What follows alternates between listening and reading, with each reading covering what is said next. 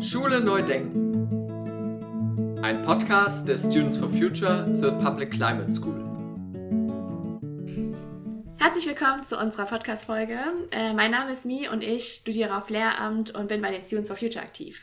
Mein Name ist Timo und ich studiere auch auf Lehramt und ich bin bei den Teachers for Future aktiv. Und heute haben wir hier als Gästin Katharina Dellos. Sie ist Projektreferentin bei dem Projekt Klasse Klima. Das ist ein gemeinsames äh, Projekt von äh, Netzwerk N und BUND Jugend. Und ja, wir freuen uns sehr, dass du dabei bist und äh, heute einfach davon erzählst, weil ich bin also, wir haben beide die Multiplikatorinnen-Schulung gemacht und äh, genau, wir kennen das schon, aber vielleicht möchtest du dich kurz nochmal vorstellen und ähm, genau, auch kurz sagen, was das Klasse Klimaprojekt eigentlich ist. Ja, danke für die Einladung. Ich bin Katharina. Ich arbeite seit knapp zwei Jahren bei Klasse Klima bei der BUND Jugend im Projekt und habe davor Politikwissenschaft studiert. Mm, Im Projekt geht es darum, dass wir Klimaschutz an Schulen bringen. Also wir bilden junge Menschen zwischen 18 und 27 aus, die dann anschließend Projekttage und AGs an Schulen machen zum Thema Klimaschutz. Das ist der Kerngedanke für Schülerinnen und Schüler der 5. bis 13. Klassen. Ähm, genau, wie läuft denn so ein Projekttag denn bei euch ab? Mm, es ist ein bisschen flexibel, kommt auch darauf an, was die Schule sich wünscht und auf welchem Stand die Schülerinnen und Schüler sind. Aber so ganz grundsätzlich fängt es meistens an mit einem Kennenlernen und ein bisschen Warmwerden miteinander. Dann gibt es einen thematischen Einstieg ins Thema Klimawandel und Klimaschutz. Und dann geht es nochmal an die Ursachen. Also warum gibt es den Klimawandel überhaupt? Dann besprechen wir den Treibhauseffekt, erarbeiten den gemeinsam mit den Schülerinnen und Schülern. Und dann kümmern wir uns um das Thema Folgen, schauen uns an, welche Folgen gibt es weltweit, welche Folgen gibt es in Deutschland, wer ist davon wie betroffen. Also häufig kommt da auch das Thema Klimagerechtigkeit auf. Und dann gibt es ganz verschiedene Möglichkeiten. Da kommt so ein bisschen der kreative, praktische Teil.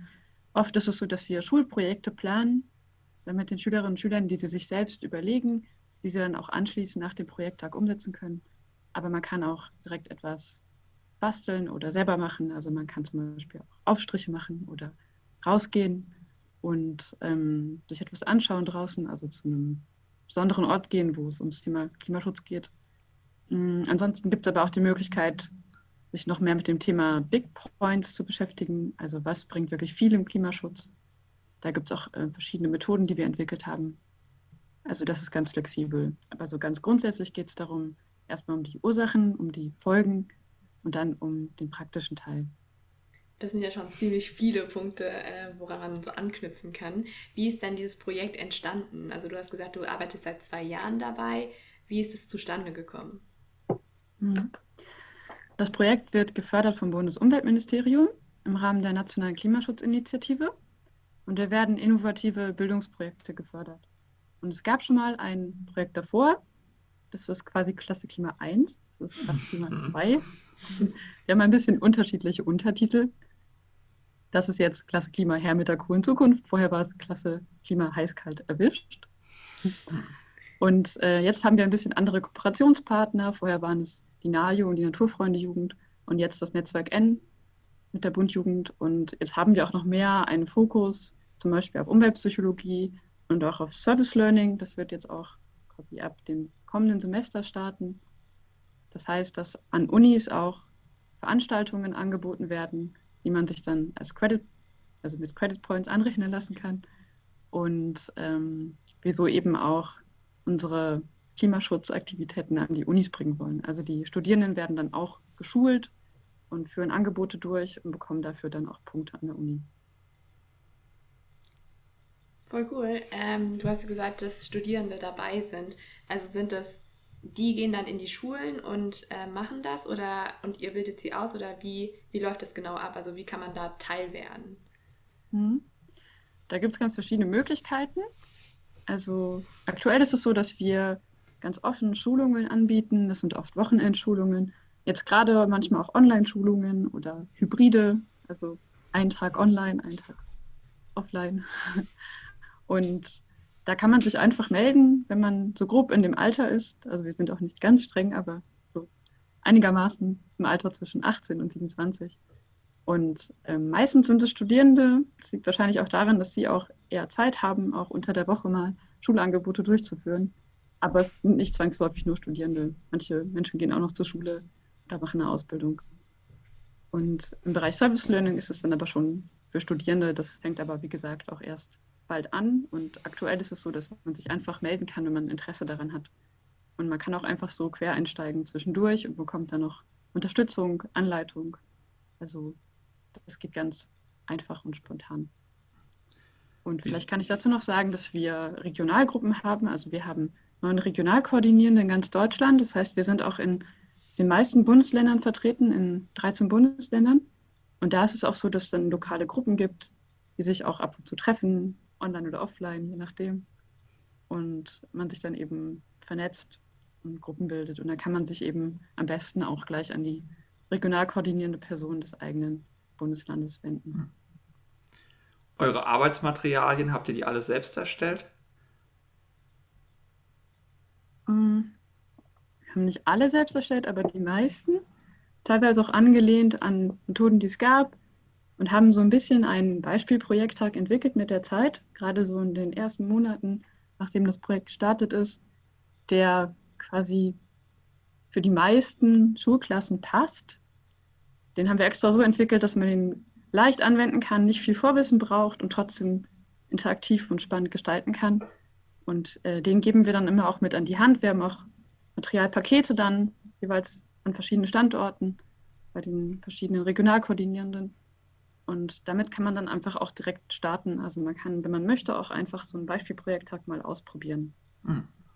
Und man kann aber natürlich auch, wenn man Lust hat, sich mit einem bestimmten Thema zu befassen, sich auch da ein bisschen einarbeiten, selber was entwickeln. Das ist auch ganz oft so, dass dann noch einzelne Methoden auch noch extra entwickelt werden. Das heißt, man kann sich da auch ein bisschen ausprobieren, dabei Methoden zu entwickeln und auszuprobieren. Voll cool. Es, ähm, also ich finde es voll wichtig, dass es eben auch Methoden gibt, die dieses, dieses Nachhaltigkeit-Aspekt auch in die Schule bringt. Ähm, und wie, wie können sich denn Lehrerinnen und Lehrer anmelden, wenn sie dabei sein möchten? Also dieser Podcast ist ja vor allem für Lehrerinnen. Und ähm, was, was sind so die ersten Schritte? Ja, das geht auf verschiedenen Wegen. Einfachste ist vielleicht, wir haben auf unserer Internetseite klasse-klima.de ein Formular. Das kann man ausfüllen und das wird automatisch dann an uns geschickt. Und da kann man dann einfach schon ganz viele Sachen eintragen, die wichtig sind. Also zum Beispiel, welches Datum in Frage kommt, welche Schulklasse, wie groß die Schulklasse ist, Kontaktdaten, alles sowas. Das geht auf jeden Fall sehr einfach und unkompliziert und wir melden uns dann bei der Lehrkraft. Also in der Regel leiten wir das dann einfach direkt weiter an die regional koordinierende Person. Also wenn zum Beispiel eine Lehrkraft aus Köln sich meldet, dann an Tobias Blase aus NRW und er meldet sich dann bei der Lehrkraft. Hm, ansonsten besteht aber auch die Möglichkeit, einfach uns eine Mail zu schreiben, zum Beispiel an klasse-klima.bundjugend.de. Und da sind wir auch auf jeden Fall gut zu erreichen und kümmern uns drum. Und dann kann man einmal telefonieren zum Beispiel und abklären, an welchem Tag das gut passt oder welche inhaltlichen Schwerpunkte gewünscht sind und dann alles weitere organisieren. Ähm, die Lehrkraft, wo bei euch ähm, teilnimmt, muss die irgendwas vorbereiten oder muss die irgendwas mitbringen? Mm, das Gute ist, dass wir einfach an die Schulen kommen und alles mitbringen. also es wäre schon gut, auf jeden Fall sich vorher abzustimmen und die Lehrkraft kann meistens, wenn sie möchte, auch dabei sein, muss aber auch nicht unbedingt, das kann man auch abklären. Also manchmal ist es auch schön für die Schü Schülerinnen und Schüler ohne Lehrkraft, manchmal ist es auch schön mit Lehrkraft, gerade da die Lehrkraft dann ja auch mit unterstützen kann, Projekte zum Beispiel, die entwickelt worden sind, auch umzusetzen an der Schule. Ähm, das ist auch flexibel, aber grundsätzlich ähm, haben wir unsere Materialien und kommen damit dann an die Schule. Also in der Regel ist es ein Team dann von zwei Multiplikatorinnen, die an die Schule kommen. Okay. Und das ist auch für die Lehrkräfte kostenfrei, da es gefördert ist, das Projekt. Ja, du hast gerade gesagt, ähm, so zwei MultiplikatorInnen und ähm, wir haben ja auch gesagt, wir haben diese Schulung gemacht. Wie, viel, wie groß ist denn euer Pool von den Aktiven, die da mitwirken und an die Schulen gehen? Mhm. Hm, das ist ein bisschen schwer zu sagen, weil es da schon eine Fluktuation gibt. Ähm, also ich kann auf jeden Fall sagen, wir haben so eine Plattform, die Plattform N, das Netzwerk N, und da sind die ähm, Multiplikatorinnen angemeldet, die meisten, auch wenn auch nicht alle. Und da sind jetzt aktuell um die 200 angemeldet. Das heißt nicht, dass alle 200 natürlich super aktiv sind, aber zumindest sind sie auf der Plattform. Und es kann aber auch noch Menschen geben, die aktiv sind, aber gar nicht auf der Plattform, weil sie zum Beispiel bei anderen Kanälen kommunizieren. Also ganz genau weiß ich es nicht, aber in der Regel ist es so, dass wenn Angebote angefragt werden, die auch stattfinden können. Also wir finden auf jeden Fall dann genug Multiplikatorinnen. Das ist natürlich auch eine Frage der Zeit, ob es an dem Tag gut klappt und auch der Entfernung, also wie gut erreichbar die Schule ist. Aber meistens ist es so, dass wir das auf jeden Fall gematcht bekommen. Es gibt ja auch einige Schulen, die wollen ähm, Projekte halt eben längerfristig betreiben, vielleicht über ein halbes Jahr oder so. Unterstützt ihr die auch oder ist das jetzt nur für einen Tag, wo ihr eure Projekte anbietet? Ja, also ein Schwerpunkt im Projekt ist tatsächlich auch, dass wir AGs unterstützen oder AGs gründen, begleiten. Das heißt, da kommen dann Multiplikatorinnen zum Beispiel einmal pro Woche für einen kürzeren Zeitraum, zum Beispiel für eine Stunde oder zwei Stunden oder alle zwei Wochen ist auch möglich, über einen längeren Zeitraum an die Schule. Und da ist dann auch schon der Gedanke, dass dann direkt in der AG auch Projekte umgesetzt werden. Da ist der Schwerpunkt drauf, also dass man ganz praktisch etwas macht. Und das kann zum Beispiel ein Schulgarten sein, den man anlegt. Es kann aber auch sein, dass man eine autofreie Schulwegwoche organisiert oder hm, sich darum kümmert, ähm, dass die Schule mal auf Ökostrom umstellt oder kleinere Aktionen wie zum Beispiel ein Kleidertausch organisiert oder ein veganes Frühstück in der Klasse. Also da gibt es verschiedene Möglichkeiten. Und das ist uns auf jeden Fall ein Anliegen, dass auch direkt Projekte umgesetzt werden, auch wenn sie erstmal kleine Projekte sind, um gleich ja, das Gruppengefühl zu stärken und Erfolgserlebnisse zu haben. Voll schön, jetzt hast du schon ein paar Projekte genannt und ähm, ich habe auch gehört, ihr habt einen Wettbewerb gestartet, ähm, wo Schulen ihre Projekte einreichen können. Ähm, wir wollen jetzt mal kurz so eine Abschlussfrage machen. So, was ist denn so das coolste Projekt, was äh, bis jetzt mit Klasse Klima gestartet wurde oder nach deinem persönlichen Empfinden? Ja, also das ist natürlich ein bisschen schwer zu sagen. Ähm, wir hatten auch einige Wettbewerbseinsendungen, die auf jeden Fall sehr kreativ waren. Und was ich besonders spannend finde, ist also, welche Ideen es gibt, an die ich noch nicht gedacht habe. Und zum Beispiel gab es auch äh, eine Gruppe, die einen Filmclip gedreht hat. Die hat einen Text geschrieben, einen Song und komponiert und dann einen Filmclip gedreht zum Thema Tierwohl und äh, pflanzliche Ernährung. Das fand ich sehr cool und hat auch ziemlich viele Klicks bei YouTube schon bekommen.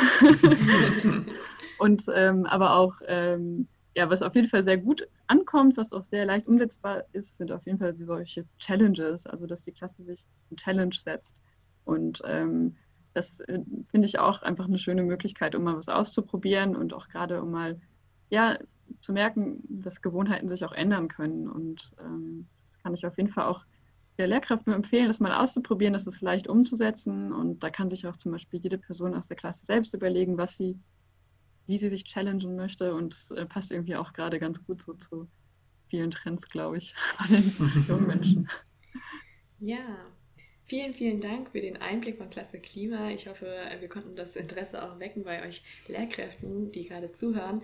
Und es lohnt sich, glaube ich, also es lohnt sich auf jeden Fall, äh, da mal reinzuschauen. Und wir haben ja auch eine Kooperation mit euch während der Public Climate School.